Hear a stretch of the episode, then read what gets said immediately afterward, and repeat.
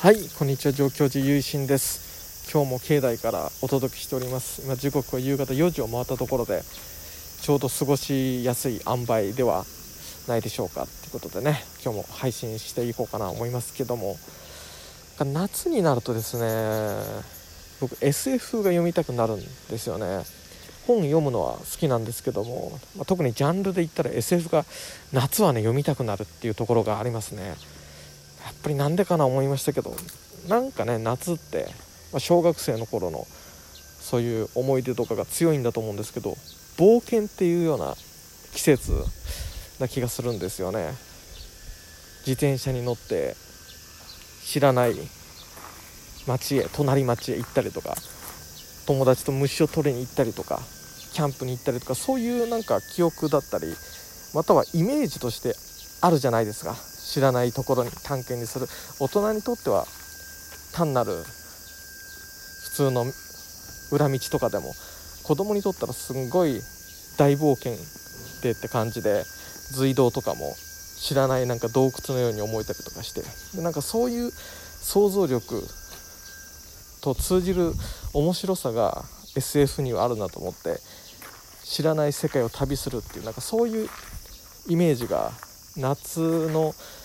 季節感と合って読みたくなるのかなっていうふうに自分で考えてるんですけど早川さんのねあの SF の本とかちょくちょく買ってるんですけど積んじゃってて文字通り机の上に積んじゃってるんでこの、まあ、夏をね一つの機会として山をね崩していこうかな思いますね。SF っていうと僕が所属してる浄土真宗の信仰、まあ、浄土教一般の信仰亡くなったら来世に極楽という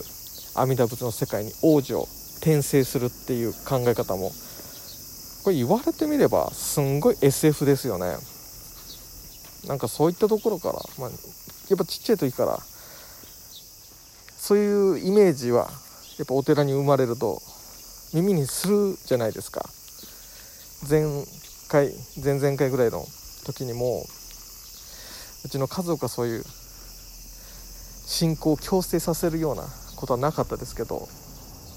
お寺に生まれた雰囲気としてやっぱそういう教えて小さい時から感じるもので天国とか、まあ、天国はあの仏教じゃないですけどね。一般的に言われると天国だったりとか、まあ、日本人だったら山の向こうへ御霊が行くとか地獄とか極楽とかそういう話って、まあ、お寺の子って結構キャッチしやすい環境にいると思うんですけど、まあ、そういった中で触れてきた信仰の世界が実はそういう読書と結びつくと SF がね好きな子になるみたいなところがあったのかもね知れないなっていうふうに思ってだから全部がこうつながってるんですよね。趣味とかにもきっと生まれ育った環境だとか信仰とかが影響してると思うし、まあ、そういう難しい話じゃないんですけどやっぱ単純に自分にとっての馴染みのある世界がお寺に生まれてこらったらやっぱりちょっとそういう不思議な冒険のお話だったり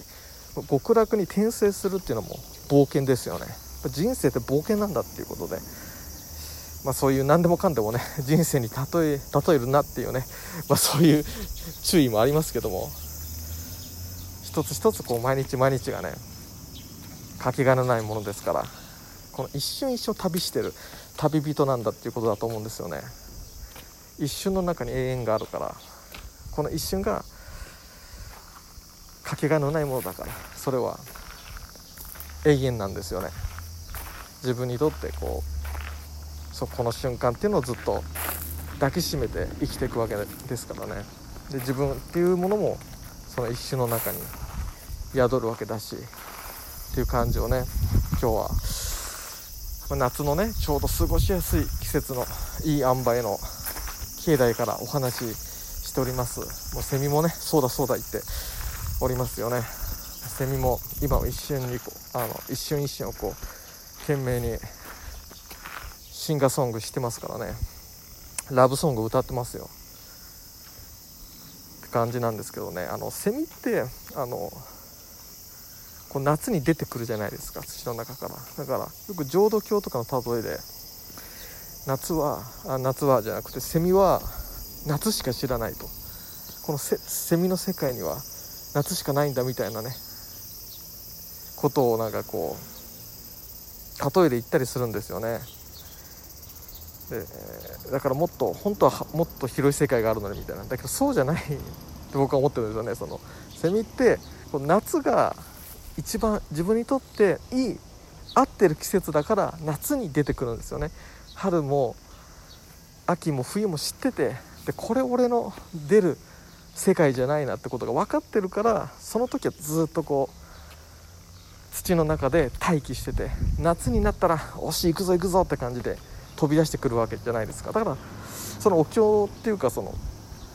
僧侶の方の言葉、まあ、昔のね伝統的な言葉ですけどいやセミはねみんな全部の季節知ってるよと思ってるんですよね。だから自分にとっての一番自分が輝ける季節を選んで出てきてるからセミはみんな知ってるしすごく天才だなと思ってますね。僕自身もそういう自分にとってのね夏っていうのと見つけて出会って、まあ、仏法をね歩ませていただければなっていうふうに思います、まあ、今日はこんな感じで境内からお話しさせていただきました、まあ、SF のね本,、えー、本の山をですね、まあ、切り崩して楽しく、えー、行こうかなと思っております。最後にお聴きくださりありがとうございました。また次回も聴いていただけたら嬉しく思います。合唱。何万ダブ